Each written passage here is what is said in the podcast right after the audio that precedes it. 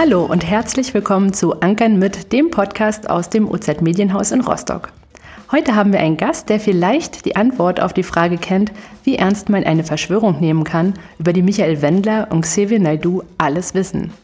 Mein Name ist Juliane Schulz. Ich bin ein Viertel des Ankern mit Podcaster-Teams und an meiner Seite als Produzent und Manöverkritiker ist heute Benjamin Barz. Wir sprechen diesmal mit dem Politikwissenschaftler Ronny Rode. Er ist wissenschaftlicher Mitarbeiter der Uni Rostock und forscht unter anderem zu den Themen Ideologiekritik, politische Ideengeschichte und Mythen. Hallo, Herr Rode. Hallo. Ich fürchte, äh, das Thema droht ein wenig schwer zu werden, deswegen lassen Sie uns leichtfüßig einsteigen. Wir haben uns ein paar schnelle Fragen ausgedacht, die Sie locker mit einem Wort oder einem Satz beantworten können. Facebook oder Telegram? Facebook. Waren die Amerikaner wirklich auf dem Mond? Natürlich. Folgen Sie einer Querdenkergruppe, um mitzulesen? Nein. Habe ich mir gedacht, Sie haben ja nicht mal WhatsApp.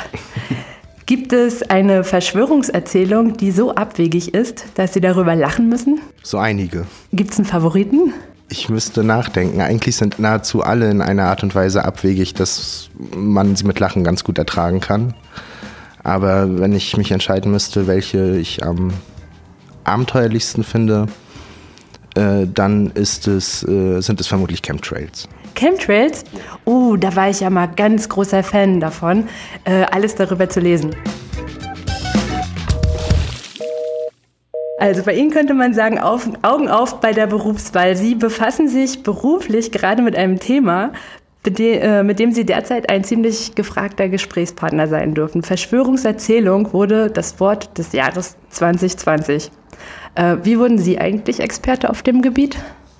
Ich bin mir gar nicht sicher, ob ich Experte auf dem Gebiet bin, denn mit Verschwörungserzählung im Detail beschäftige ich mich gar nicht alltäglich, sondern mich interessieren eher Fragen der Ideologie, der Ideologiekritik und wie entstehen überhaupt gewisse Überzeugungsmuster, die dann auch ausschlaggebend sind für politisches Handeln. Und Verschwörungstheorien sind im Grunde genommen äh, die Beispielfälle, an denen man gewisse Grundstrukturen in besonderer Weise kenntlich machen kann und deswegen ist das so eine Art äh, Begleitprogramm, das ich mir auch immer wieder anschaue, was gerade so zirkuliert und äh, was besonderen Anklang findet. Äh, kann man da so eine Abgrenzung machen? Was ist Verschwörungserzählung? Was ist Ideologie oder Mythos? Ja, es hat sich in letzter Zeit durchgesetzt, den Begriff der Verschwörungstheorie äh, zu vermeiden und stattdessen lieber von Verschwörungsmythen und Erzählungen zu sprechen. Äh, das Hauptargument dafür ist äh, zu sagen, dass es sich bei sogenannten Verschwörungstheorien im Grunde genommen nicht um Theorien handelt, äh, wie wissenschaftliche Kriterien eigentlich ausschlaggebend wären, um von einer Theorie zu sprechen. Und insofern ist diese begriffliche Unterscheidung sicherlich sinnvoll. Und die Argumente für die Unterscheidung, die teile ich auch. Auf der anderen Seite glaube ich nicht, dass es ähm, in der Auseinandersetzung mit Verschwörungserzählungen wahnsinnig entscheidend ist, in der Öffentlichkeit diese begriffliche Unterscheidung zu machen. Denn wenn wir den Begriff Verschwörungstheorie benutzen, so ist er natürlich negativ konnotiert und äh, niemand nimmt an, wenn er dieses Wort hört, dass es sich also tatsächlich um valide wissenschaftliche Theorien handeln würde. Aber im Sinne einer klaren Begriffsbestimmung ist es gerade im wissenschaftlichen Arbeiten sicherlich vernünftig, diese Unterscheidung vorzunehmen. Was ist überhaupt eine Verschwörungserzählung? Ich würde mich über einen kleinen Umweg äh, annähern wollen, indem wir vielleicht erst einmal feststellen, dass äh, es natürlich auch ähm, diskutable Verschwörungshypothesen geben kann. Ähm, Politik ist insgesamt ein übersichtliches Feld, äh, verschiedene Interessen, verschiedene Mechanismen, Institutionen greifen ineinander in politischen Prozessen und mitunter ist es nicht so leicht zu identifizieren, äh, was ist hier jetzt äh, eigentlich passiert. Und die Geschichte ist letztlich auch voll von tatsächlichen Verschwörungen. Sie sind aber letztlich äh, in aller Regel nicht so dramatisch und ausufernd, wie es Verschwörungserzählungen erzählen. Insofern könnten wir also über eine Abgrenzung äh, bestimmen, was sind Verschwörungserzählungen. Verschwörungserzählungen zeichnet sich gegenüber der, wie ich es gerade bezeichnet habe, Verschwörungshypothese dadurch aus, dass sie selbst dann an der Idee einer Verschwörung festhalten, wenn eigentlich weitere Hypothesen, Theorien und Fakten weitaus plausibler erscheinen. Welche Rolle spielen Verschwörungen oder Erzählungen, Mythen, Ideologien in Ihrem beruflichen Alltag? Im Grunde genommen beschäftige ich mich äh, die ganze Zeit äh, mit Fragen äh, der Ideologie und des Mythos ab wann können wir von einer Ideologie sprechen, ab wann können wir von einem Mythos sprechen, welche Funktion haben Mythen für politische Kommunikation und so weiter. Das sind im Grunde genommen die Fragen, mit denen ich mich beschäftige und im Rahmen meiner Doktorarbeit äh, gilt das im Besonderen im Zusammenhang äh, mit der sogenannten neuen Rechten. Welche Mythen kommen hier zum Einsatz mit welcher äh, politischen Zielsetzung? Ähm, mir kommt es so vor, als würden Verschwörungserzählungen auch ganz stark von so Feindbildern äh, sprechen. Also jetzt gerade, wenn Sie politische Rechte sagen, dass ja immer wieder ähm, zum Beispiel auch ähm, die Juden sozusagen äh, als Feindbild herhalten für alle möglichen ganz unterschiedlichen äh, Verschwörungserzählungen. Stimmt das? Ist das? Oder ist das nur ein falscher Eindruck? Nein, das ist vollkommen richtig. Also diese Dichotomie gut und böse, die ist eben auch äh, kennzeichnend für Verschwörungserzählungen im Vergleich eben zur diskutablen Verschwörungshypothese. Ähm, es läuft immer darauf hinaus, äh, dass man doch etwas entlarvt hat, äh, dass es abzulehnen gilt. Also eine Verschwörungserzählung äh, wird nie zum Ergebnis haben, ich habe hier eine Verschwörung aufgedeckt und ich finde diese Verschwörung gut, sondern es läuft im Grunde genommen immer darauf hinaus, sich selbst als aufgeklärt, gegebenenfalls sogar erwacht zu betrachten und also die Verschwörung, die irgendwie etwas Schlechtes mit unserem Leben macht, entlarvt zu haben.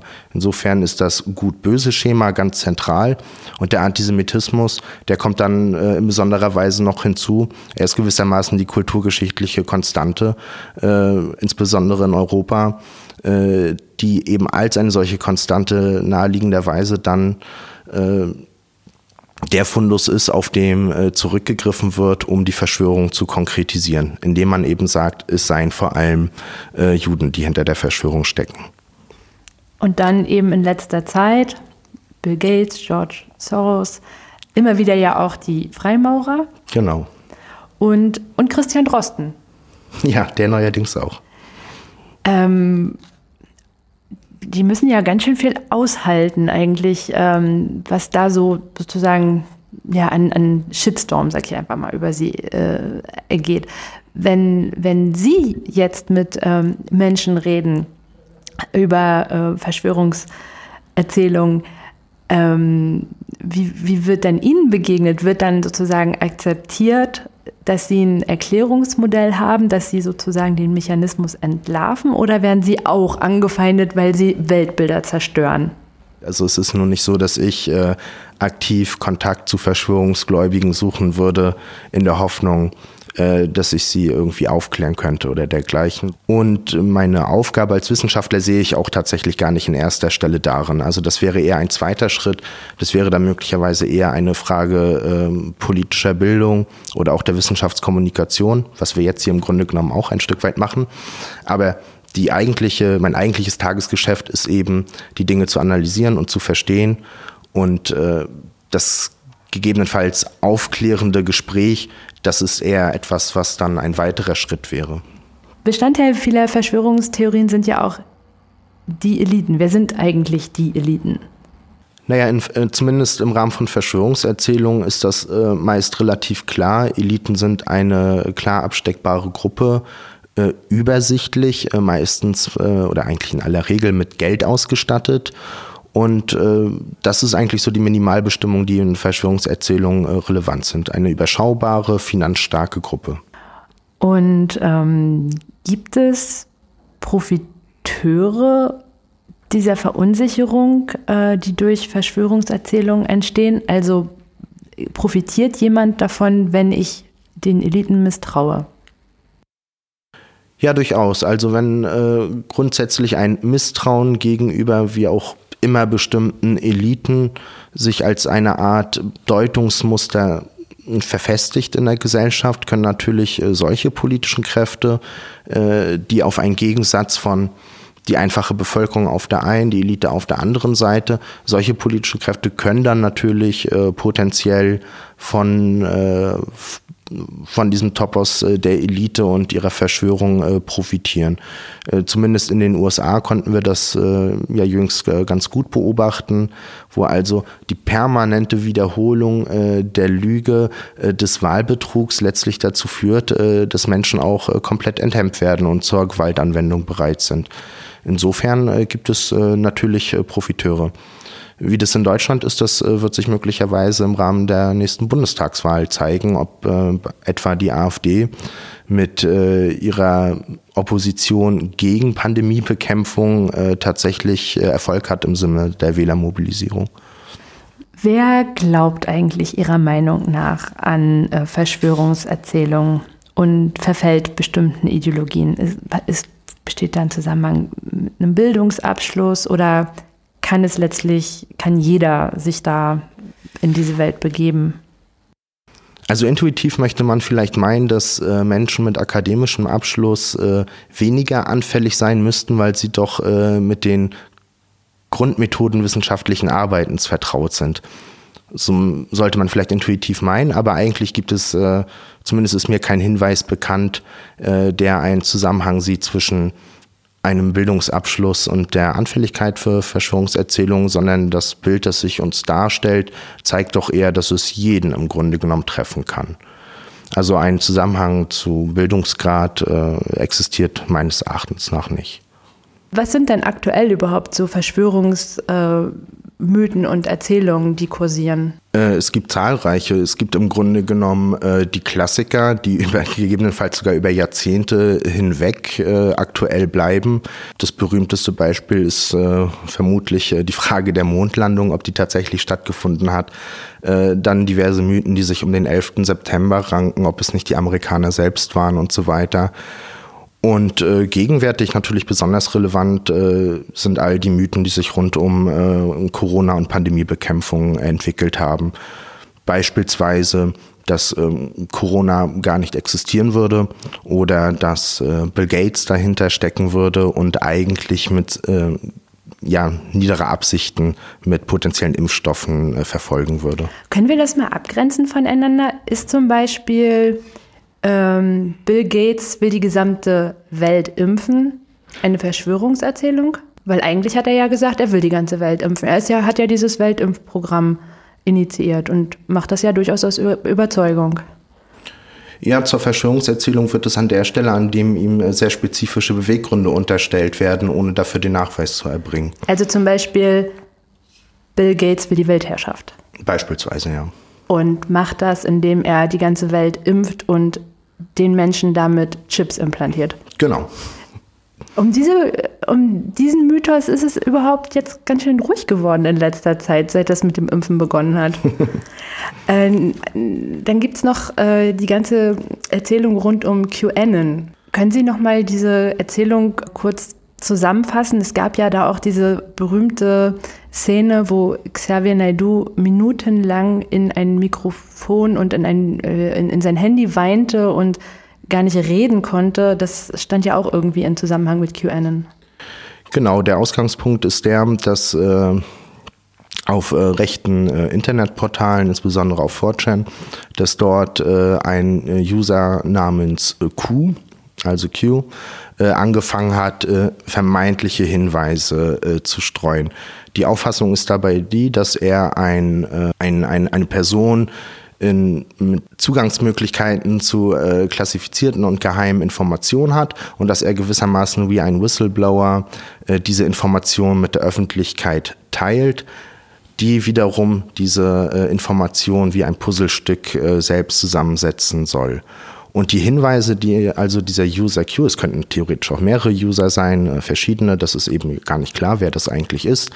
Äh, manche der Hinweise gingen in der Vergangenheit beziehungsweise gehen eben auch in die Richtung zu sagen, Eliten äh, opfern beispielsweise Kinder. Und die sind ja sogar so weit gegangen und haben gesagt, sie entführen die Kinder, entnehmen ihnen Blut und trinken es selber.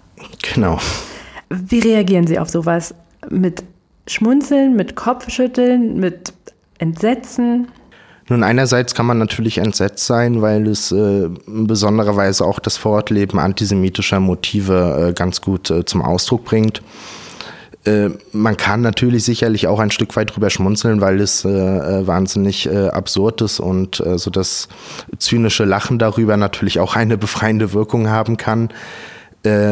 aber grundsätzlich glaube ich, dass der Versuch, Leute hier argumentativ vom Gegenteil zu überzeugen, ähm, das mag einem zwar unter den Fingernägeln brennen, das möchte man gern tun, aber ich glaube, es ist an der Stelle nicht äh, sonderlich erfolgsversprechend, weil die Realität als Grundlage, über die wir uns streiten, hier natürlich komplett verlassen wurde und damit eigentlich auch die gemeinsame Grundlage für eine Diskussion und gegebenenfalls für eine Aufklärung äh, nicht mehr gegeben ist. Verlassen wir mal diese wirklich sehr abstrakte Theorie. Ähm, Gibt es denn in MV, also hier bei uns vor der Haustür, irgendwelche besonderen äh, Mythen, Ideologien, Verschwörungen, die, ähm, ja, die, sich, die, die, die wir vielleicht nicht sehen, aber die sich sozusagen hier äh, um uns ranken? Ich bin mir nicht sicher, ob man das äh, am Ende klar beantworten kann. Deutlich ist aber schon, dass all die Verschwörungserzählungen die gegenwärtig überall so zirkulieren, also auch bundesweit und die schon die entsprechende mediale Aufmerksamkeit erfahren haben, die entsprechenden Querdenkerproteste und so weiter. All das finden wir auch in Mecklenburg-Vorpommern, auch hier in Rostock findet das äh, wöchentlich statt. Und äh, auch in der Vergangenheit äh, gab es äh, in Rostock immer wieder äh, verschwörungsideologische Kundgebungen in den vergangenen Jahren. Also insofern ist es hier nicht weniger etabliert als in anderen äh, Teilen der Bundesrepublik. Wenn es darum geht, ob eine Verschwörungserzählung auch einen direkten Bezug zu Mecklenburg-Vorpommern aufweist, äh, dann kommt mir spontan äh, die Theorie in Anführungsstrichen rund um die sogenannte Harp-Anlage äh, in den Sinn. Aber was es damit im Detail äh, auf sich hat, das habe ich bis heute noch nicht verstanden. Im Wesentlichen läuft es darauf hinaus zu sagen, es gibt da diese technische äh, Konstruktion, die nennt sich Harp und eigentlich äh, sei die für Wettermanipulation und Beeinflussung der Menschen zuständig. Sehen Sie, und die sind Malun, richtig? Ja, genau, im Malu ist es. Warum ja. hält sich das so irre? Also das, das, das habe ich schon vor, vor, vor, vor, weiß ich nicht, 20 Jahren gehört. Da ist da nie jemand, ist, also mal ganz ehrlich, ist nie jemand jemals nach Marlow gefahren und hat nachgeschaut, ob da abends oder nachts Flugzeuge beladen werden und, und die dann irgendwie Streifen über den Horizont ziehen? Das Interessante bei Verschwörungsideologen ist, dass sie die Beweislast, um, äh, die Beweislast im Grunde genommen umkehren. Normalerweise würde man ja sagen, du behauptest, an Ort X würde Sache Y äh, passieren und gib mir bitte Belege dafür, dass dem auch so ist. Verschwörungsideologen äh, tun das grundsätzlich nicht, sondern jedes Gegenargument, das man bringt, etwa es fehlt doch der Beweis dafür, dass das wirklich stattfindet, wird im Grunde genommen nur als ein weiteres Indiz dafür genommen, dass äh, hier Sachen verheimlicht würden. Das Gegenargument ist im Zweifel Teil der Verschwörung, um die Sache zu verschleiern. Äh, insofern hält es sich äh, besonders hartnäckig, weil man sich natürlich äh, Fragen der empirischen Überprüfbarkeit einfach äh, verschließt. Gegebenenfalls fährt man hin, macht ein paar Fotos von der Anlage, um dann später bei äh, Leuten, die ähnlich ticken, darauf zu verweisen, oh, seht ihr dieses Detail hier auf dem Foto, das ist doch der entscheidende Hinweis, das und so weiter. Also es wird viel mit Anspielung, Suggestion gearbeitet und man will Muster dort erkennen, wo eigentlich keine zu erkennen sind. Ich habe mich ja vorhin schon kurz geoutet, dass ich mich äh, mit den Chemtrails ähm, vor vielen Jahren mal beschäftigt habe und auch für eine ganze Weile das super spannend fand. Ähm, Gibt es ein Beispiel für eine Verschwörungserzählung, äh, die Sie so spannend fanden, dass Sie gedacht haben, oh, da ist vielleicht was dran oder an, an, an der könnte ich, äh, an, an die könnte ich nur doch glauben? Es gibt eine, äh, an die ich nicht glaube aber die eine gewisse Attraktivität hat, so dass ich mir manchmal wünsche, ach, es wäre schön, wenn man an sie glauben könnte. Äh, und zwar ist es äh, die Erzählung, äh, dass der Vatikan äh, Tempelschätze aus dem äh, 70 nach Christus zerstörten Tempel in Jerusalem äh, in einem Geheimarchiv, in Katakomben, wie auch immer, äh, verstecken würde.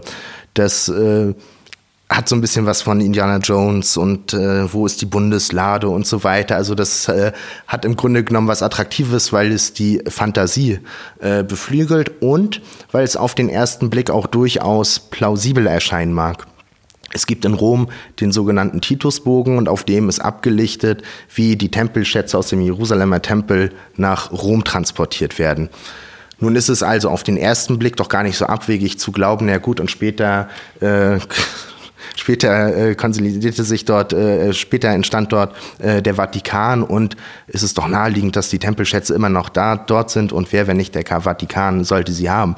Das ist jetzt keine so wahnsinnig politisch aufgeladene Verschwörungserzählung, wie das in anderen Fällen der Fall ist, aber es hat halt einen, einen gewissen Reiz und beflügelt die Fantasie. Aber es ist eben nur eine Erzählung, keine valide Theorie und das lässt sich äh, ganz, gut, äh, ganz gut darstellen.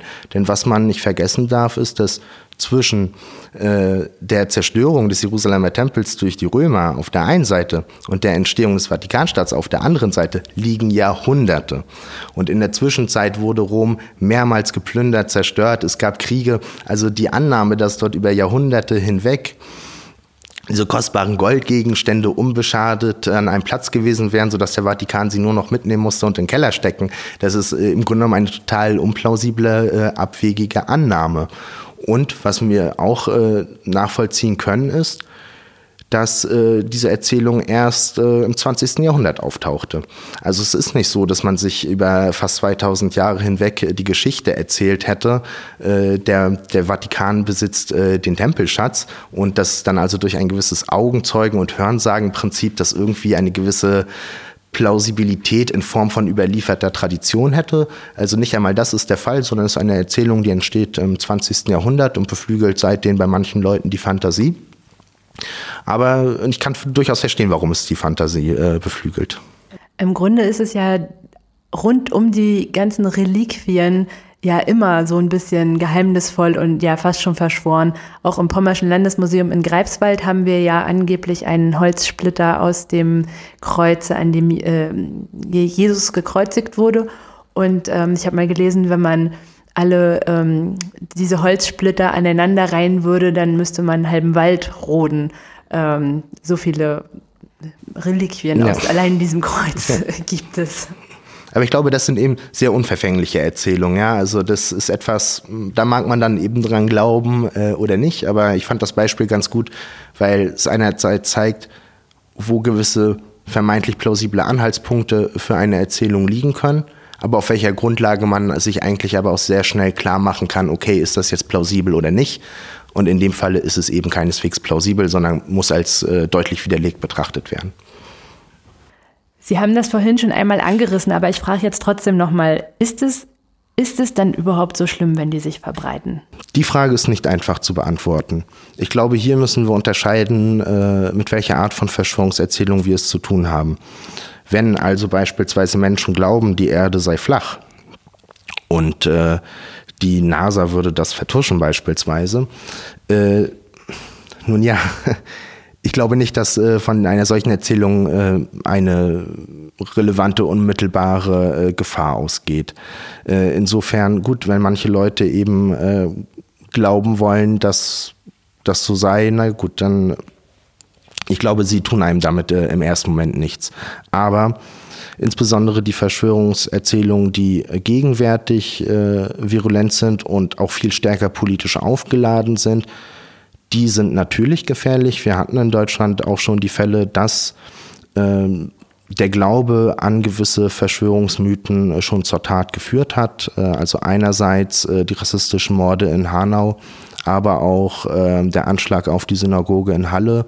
Die Täter waren in beiden Fällen unter anderem auch von der Idee des großen Austauschs besessen, was ein ja, rechtsradikaler Verschwörungsmythos ist. Können Sie den kurz erläutern? Ja, die äh, Auffassung ist die, also das, die Idee des großen Austausches wurde von einem französischen äh, neurechten Publizisten äh, geschaffen und äh, unterstellt im Grunde genommen äh, den planvollen Austausch der weißen, sogenannten autochthonen äh, Bevölkerung äh, Europas oder andere, auch anderer westlicher Staaten durch äh, Einwanderer aus muslimischen oder auch afrikanischen Ländern. Äh, das amerikanische Pendant dazu, das äh, vielleicht auch geläufig ist, ist das Schlagwort vom äh, White Genocide. Also zu sagen, hier findet im Grunde genommen mittels Austausch der Bevölkerung ein Völkermord an der weißen Bevölkerung statt. Wir behalten mal den Gedanken bei und ich, ich bringe noch als, als zweiten Stichpunkt, wo es ja möglicherweise auch gefährlich ist, wenn sich bestimmte ähm, ja, Verschwörungserzählungen verbreiten, einfach äh, nochmal die Warnung äh, vor der äh, Impfung, vor der Corona-Impfung ins Gespräch. Das ist ein sehr gutes Beispiel, äh, weil auch das zeigt, Verschwörungserzählungen können auch dann gefährlich sein, wenn sie gar, gar nicht mal ein aktives Handeln von ihren Adressaten verlangt. Also zu sagen, die die Corona-Impfung sei im Grunde genommen eigentlich nur ein Vorwand, um uns zu chippen. Äh, hat jetzt vielleicht nicht unbedingt zur Folge, dass sich äh, eine wütende Meute auf den Weg macht, um äh, eine BioNTech-Fabrik zu stürmen und niederzureißen, sondern sie hat womöglich eher zur Folge, dass sich Leute äh, weigern, sich impfen zu lassen.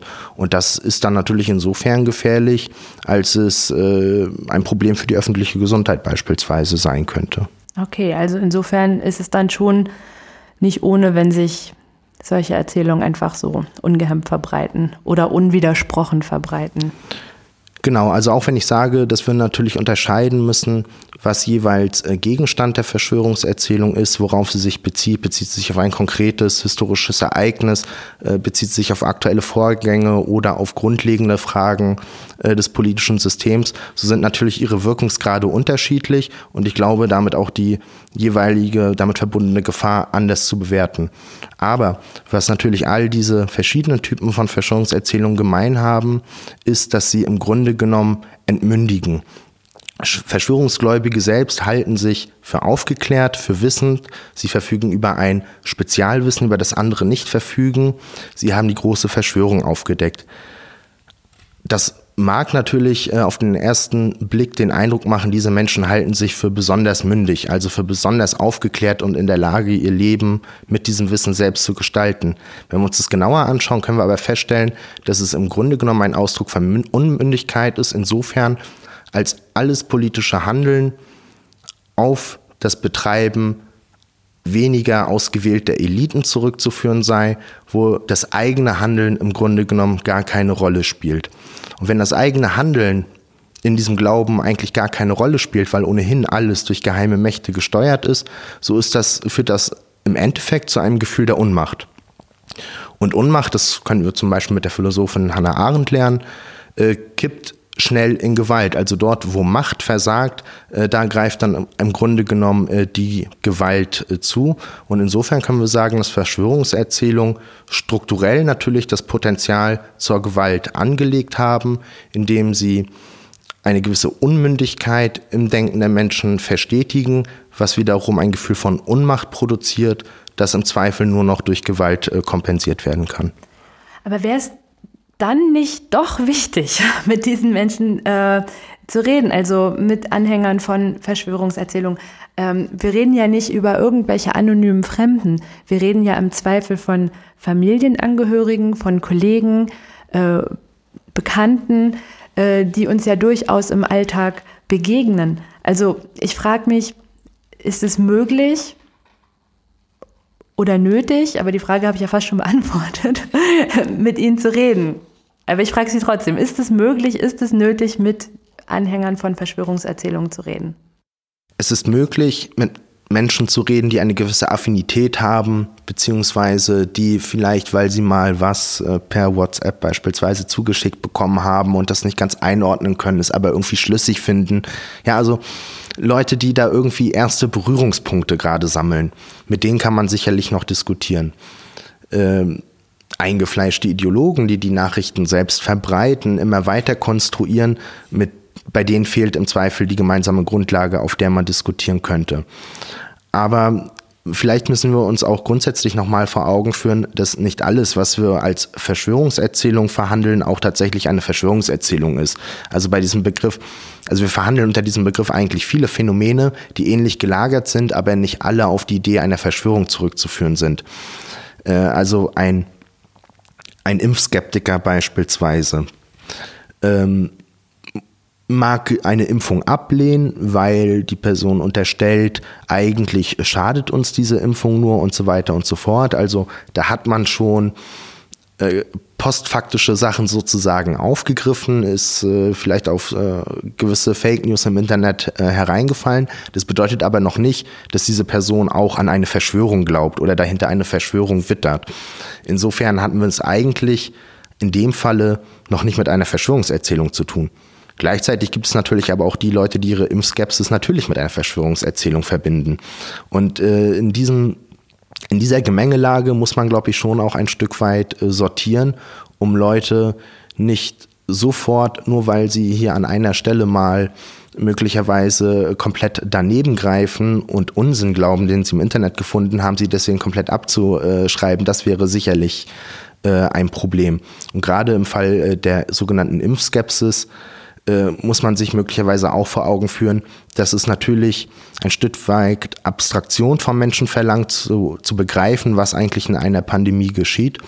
Und dass es Verunsicherung stiftet, wenn die Leute beobachten, dass also in einem Rekordtempo eine Impfung entwickelt wird und so weiter.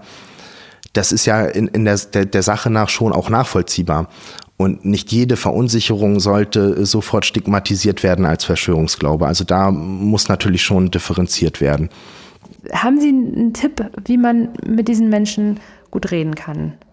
Also ich habe auch schon einmal mit solchen Leuten diskutiert. Es ist nicht so, dass ich das noch nie äh, getan habe. Und ich habe dabei eben die Erfahrung gesammelt, äh, dass es im Wesentlichen zu nichts führt, außer dass es die eigene äh, Frustration steigert. Aber eine Strategie äh, gibt es doch, die ich für sinnvoll halte, denn es kann natürlich auch passieren, dass man ungewollt in die Situation einer solchen Diskussion kommt und da muss man sich natürlich irgendwo verhalten. Ähm, und ich würde dafür plädieren, eine Diskussion nicht sofort abzuwürgen, sondern natürlich erst einmal hm, gewisse Grundargumente ins Spiel zu bringen, die insbesondere für Außenstehende auch kenntlich machen, mein Gesprächspartner ist hier gerade Anhänger einer Verschwörungserzählung und äh, was die Person von sich gibt, ist sachlich, äh, faktisch überhaupt nicht evident und insofern ein Problem. Also ich glaube, der Fokus auf die Beobachter ist an der Stelle wichtig. Die Person, die eine eigene Website betreibt mit Verschwörungserzählungen und so weiter, die werde ich mit keinem Argument der Welt äh, ohne weiteres äh, umpolen können. Ich denke, das ist, äh, das ist nahezu ausgeschlossen. Aber es gibt auch immer auch andere Menschen, die drumherum stehen, die unser Gespräch mitverfolgen und so weiter und die vielleicht unentschlossen sind, die sich noch nicht ganz entscheiden können, was ist eigentlich davon zu halten, was diese Person sagt, was davon zu halten, was diese Person sagt. Und ich glaube, also diese außenstehenden Menschen als die eigentlichen Adressaten der Diskussion zu begreifen, das kann ein sinnvoller Schritt sein, um zu verhindern, dass sich Verschwörungserzählungen unwidersprochen weiter verbreiten. Und, und was sind dann, was, was würden Sie dann erwidern? Also äh, so wissenschaftliche Grundlagen, dass Sie nochmal sagen, hör zu, nur weil du einen Beitrag auf Facebook gelegen, gelesen hast und einen abwegigen amerikanischen äh, Beitrag auf irgendeiner kleinen Website, ersetzt das noch nicht das Wissen, das hier derjenige in, im Studien erworben hat? Oder wie, wie, würden, wie würden Sie es angehen? Also es ist, es ist ja unheimlich ähm, schwer, wenn da jemand kommt und sagt, naja, das ist aber meine Meinung oder das habe ich aber gelesen. Also zunächst einmal äh, würde ich meinen Gesprächspartner auf die Beweislast äh, aufmerksam machen. Wenn also wilde Behauptungen in den Raum gestellt werden, dann muss die Person entsprechende Belege, Indizien dafür bringen. Äh, das wäre der erste Schritt. Äh, wenn das nicht geschieht und die Person äh, trotzdem oder auch Außenstehende weiterhin äh, sich überzeugt davon zeigen, dann wird es natürlich äh, schon schwieriger. Äh, dann ist der Punkt erreicht, an dem die Diskussion möglicherweise dysfunktional wird. Aber an der Stelle würde ich dann äh, auf Plausibilitätsfragen verweisen. Ist dieser und jener vermeintlich logischer Schritt, ist der überhaupt plausibel? Also wenn ein Verschwörungsideologe sagt, aus A ergibt sich B, aber für mich äh, in B ein Anteil von A gar nicht mehr zu erkennen ist, dann wurde an der Stelle ein logischer äh, Schritt gemacht, der nicht evidenzbasiert ist, der sich also nicht auf Fakten äh, und objektive Zusammenhänge stützt, sondern auf Vermutung und Mutmaßung. Ich würde da einmal noch kurz zwischengrätschen. Ähm, ich hatte Ihnen ja erzählt von dem Fall, dass ich eine Frau interviewt habe, ähm, die, ähm, ja, wie soll ich das sagen, die eigentlich eine ganze Reihe von Behauptungen aufgestellt hat. Äh, unter anderem die ähm, Intensivstationen seien aktuell nicht voller als sonst und ähm, zum Beispiel die Wirtschaft, auch ihr Unternehmen in Mecklenburg-Vorpommern werde gerade durch die Politik, möglicherweise die Eliten, willentlich, absichtlich an die Wand gefahren. Und dann habe ich sie gefragt, wie sie darauf kommt. Und dann sagte sie, ich, also für die Intensivstation schicke ich Ihnen eine Statistik, hat sie auch gemacht, irre lange Seiten, Kolonnen von Zahlen, die ich überhaupt gar nicht auswerten kann, die sie vermutlich aber auch nicht auswerten kann. Trotzdem ist es dann der Beweis dafür, dass ihre Behauptung stimmt. Und für die andere Behauptung, die Wirtschaft wird willentlich an die Wand gefahren, hat sie gesagt, ich schicke Ihnen ein Video und das müssen Sie sich angucken. Und weil ich so verzweifelt war und damit überhaupt nichts anfangen konnte, habe ich Ihnen das Video weitergeleitet. Können Sie da noch mal ganz kurz äh, sagen, da geht es ja darum, der, sozusagen, da sollte ja der Beweis dafür erbracht werden, dass diese Pandemie bewusst inszeniert wird, um die Weltwirtschaft zu zerstören. Ja, das, äh, das Video war wild, um es so zu formulieren. Äh, Im Grunde genommen wurde, also der Grundtenor dieses Videos war zu sagen, in der Vergangenheit äh, gab es Pandemie-Planspiele etwas, was äh, im Übrigen vollkommen normal ist, dass man Planspiele macht, um auf äh, Szenarien politisch äh, vorbereitet zu sein. Aber der Referent hat eben aus diesem Umstand, dass es diese Planspiele gab, geschlussfolgert, dass nun also die tatsächlich vorhandene Pandemie im Grunde genommen noch in irgendeiner Art und Weise auf diese Planspiele zurückzuführen sei. Also Planspiele gelten diesem Referenten nicht als eine Form der Prävention oder auch Antizipation politischer Herausforderungen, sondern im Grunde genommen als ein Drehbuch für das, was man tatsächlich umsetzen würde. Und damit ist man natürlich, äh, dann, äh, dann, dann ist es einfach äh, Verschwörungserzählung pur. Es gibt Interessen, die dazu geführt haben, dass auch in künstlicher Weise ein Ausnahmezustand herbeigeführt wurde und so weiter und so fort. Aber zwischen A und B existiert im Grunde genommen gar kein Zusammenhang. Also Sie haben mir gesagt, ähm, äh, Sie haben mir das am Beispiel der Feuerwehrübung ja. äh, erklärt. Ja, das kann ich gern wiederholen. Also eine Feuerwehr macht regelmäßige Einsatztrainings, äh, beschäftigt sich mit unterschiedlichen Brandherden und mit unterschiedlichem äh, Brandgeschehen, was kann alles passieren und das übt man um auf verschiedene entsprechende Brandszenarien vorbereitet zu sein, um adäquat reagieren zu können. Es käme jetzt natürlich niemand auf die Idee zu sagen, also, weil die Feuerwehr schon mal einen Dachstuhlbrand äh, geprobt hat, wie damit umzugehen sei, das heißt doch also, dass der Dachstuhlbrand bei mir in der Nachbarschaft letzte Woche Dafür muss die Feuerwehr verantwortlich gewesen sein. Also das ist, ein, das ist äh, eine Schlussfolgerung, die wir normalerweise bei lebensweltlichen Beispielen niemals machen würden. Äh, im Falle der großen Politik scheint es aber verlockend zu sein, äh, auf genau solche Schlussfolgerungen zurückzugreifen, die wir ansonsten in unserem Alltag äh, als irrational und äh, ja nicht auf Fakten basierend zurückweisen würden. Wir haben jetzt über lauter Verschwörungstheorien gesprochen, die nach allem, was wir wissen, nicht besonders gehaltvoll sind. Also wo möglicherweise gar keine Verschwörung dahinter steckt, sondern die nur ausgedacht ist. Aber Sie haben ganz am Anfang gesagt, es gibt ja auch Verschwörungen. Es ist ja nicht so, dass es keine Verschwörungen jemals gab. Ähm, haben Sie da zum Abschluss vielleicht noch mal ein, zwei Beispiele?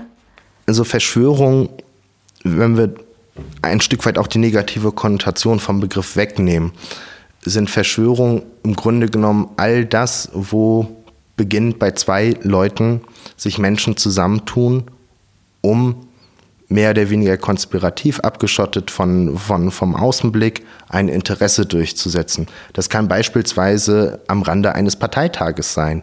Ja, da finden sich also äh, äh, ein paar Delegierte zusammen, äh, kommt zu der Auffassung, also nein, äh, wir möchten äh, den Bundesvorstand jetzt nicht mit unserer Wahl bestätigen, wir möchten unverhofft äh, einen weiteren Kandidaten ins Rennen schicken. Das wäre in so einer ganz grundsätzlichen weiten Definition, wäre das bereits eine Verschwörung. Und insofern ist das etwas, äh, was in der Politik natürlich vorkommt. Ähm, Verschwörungen müssen eben auch nicht immer negativ sein. Denken wir etwa an, äh, an Stauffenberg und der, der Kreis um Stauffenberg. Äh, diese Menschen haben sich im Grunde genommen äh, gegen das NS-Regime verschworen, wenn man so möchte. Und äh, insofern haben wir es hier mit einer positiven Verschwörung zu tun. Das Besondere an Verschwörungserzählungen ist nun allerdings, dass weltgeschichtliche Ereignisse, grundsätzliche politische Prozesse, sie werden immer im Kern auf eine personalisierte Verschwörung zurückgeführt. Und das wiederum entspricht nicht der politischen Wirklichkeit. Politik ist zwar natürlich auch ganz wesentlich interessensgeleitet und äh, verschiedene Akteure mit verschiedenen Interessen machen sich Gedanken, wie sie ihre Interessen durchsetzen können. Es gibt entsprechende Lobbyistenverbände und so weiter und so fort. All das spielt natürlich eine Rolle in der Politik. Politische Ereignisse sind aber nicht ausschließlich auf die unverfälschte Durchsetzung eines spezifischen Interesses zurückzuführen, sondern wir müssen uns äh, vergegenwärtigen, dass natürlich auch immer verschiedene Interessen miteinander konkurrieren.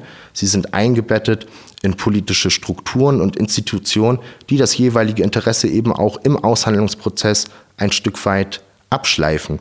Also Politik und die Durchsetzung auch von politischen Interessen ist viel, viel komplexer, als es Verschwörungserzählungen glauben machen wollen. Und damit werden Verschwörungserzählungen im Grunde genommen auch zu einem Problem.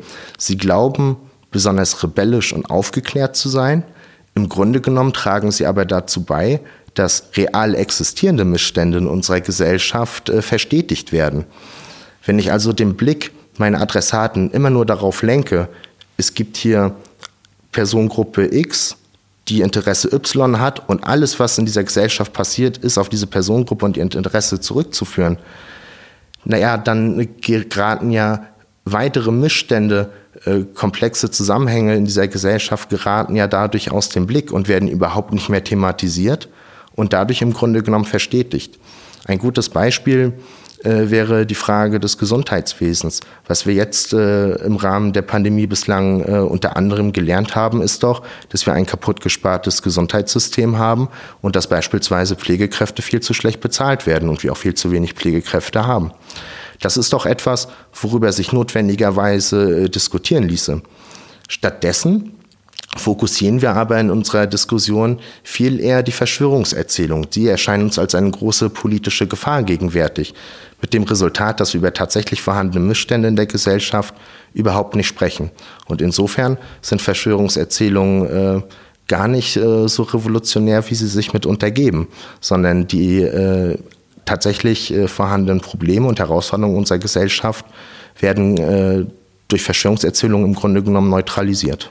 Ganz herzlichen Dank für dieses großartige Schlusswort. Ich kann mir vorstellen, dass äh, wir uns doch noch eine ganze Weile mit beschäftigen werden, mit diesen ähm, Erzählungen, die jetzt überall kursieren. Vielleicht finden wir ja doch noch einen guten Ansatz, mit Menschen zu reden und äh, nicht aufzugeben, sondern eben tatsächlich ins Gespräch zu kommen. Ich glaube, Sie haben auch ein paar ganz gute äh, Vorschläge gemacht, wie das gelingen könnte. Ganz, ganz herzlichen Dank. Sehr gern. Und damit sind wir auch schon bei der Manöverkritik. Hallo Benny. Hallo. Das ist ja hier immer die Stelle, an der wir traditionell nochmal besprechen, was wir gerade alles gehört haben. Also sprich, ähm, du als Produzent und ich, die heute das Gespräch ähm, verantwortet hat. Wir gucken nochmal, wie es gelaufen ist. Ja, ich finde, man kann ganz offen sagen, du hast gerade schon heute gesagt. Uh. Ne? Ähm, ich, ich finde, man kann hier ganz offen mal sagen, wir haben es diesmal so gemacht, dass wir uns nicht direkt nach dem Gespräch hingesetzt haben, sondern erst einmal ähm, durch den Schnitt gegangen sind. Und uns jetzt, glaube ich, vier Tage später nochmal hingesetzt haben? Genau so ist es. Das Wochenende war dazwischen. Ja, wie fandest du das dann? Bevor ich anfange, fände ich aber viel spannender, wie du dich gefühlt hast bei deiner ersten Aufnahme. Es ist ja schon was anderes, oder? Es ist total was anderes. Und ich habe mich wie ein Rennpferd im Stall gefühlt. Also du kennst mich. Ich bin jetzt nicht dafür bekannt, besonders wenig Worte für meine Kommunikation zu verwenden. Auf keinen Fall.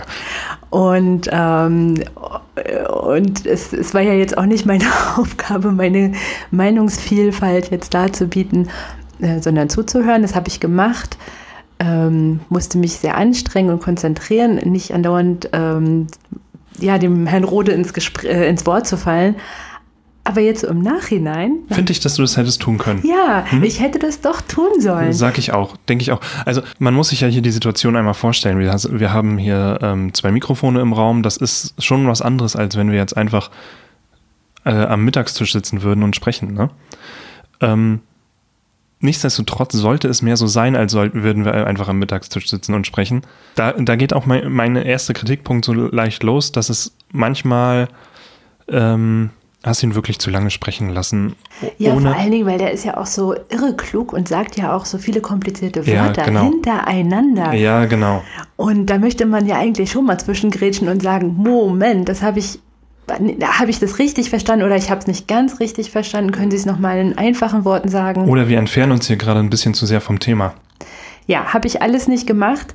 Ähm, nichtsdestotrotz hoffe ich, dass du es interessant fandest. Ja, interessant fand ich es auf jeden Fall. Ich bin aber auch affin äh, dem Thema gegenüber. Und was ich ganz besonders schön fand, dass ich so ein bisschen Input gekriegt habe, weil ähm, man hat dem Herrn Rode auch angemerkt, dass er so ein bisschen diskussionsmüde ist gegenüber Leuten, die stark an Verschwörungstheorien glauben oder Verschwörungserzählungen glauben, haben wir jetzt gelernt.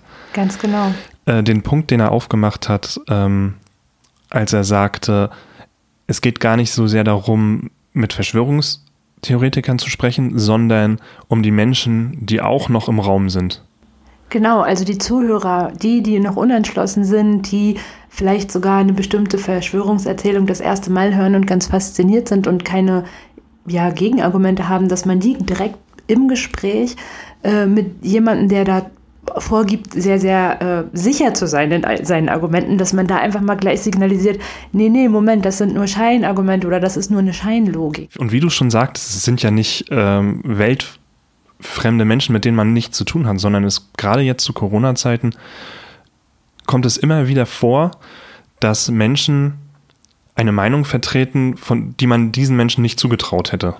Ja, man ist manchmal überrascht, was auch in der eigenen also Blase so los ist. Auch bei Freunden, mit denen man in einer WhatsApp-Gruppe ist, was dann da manchmal doch mhm. ähm, für, ein, für ein Video geteilt wird oder für einen Spruch kommt, wo man sagt, hast du das jetzt gut durchdacht oder ist das, wo kommt das plötzlich her? Äh, ist das hier wirklich deine Meinung oder ist das gerade ein Scherz? Mhm. Äh, willst, du, willst du mich nur provozieren zu einer, zu einer Antwort?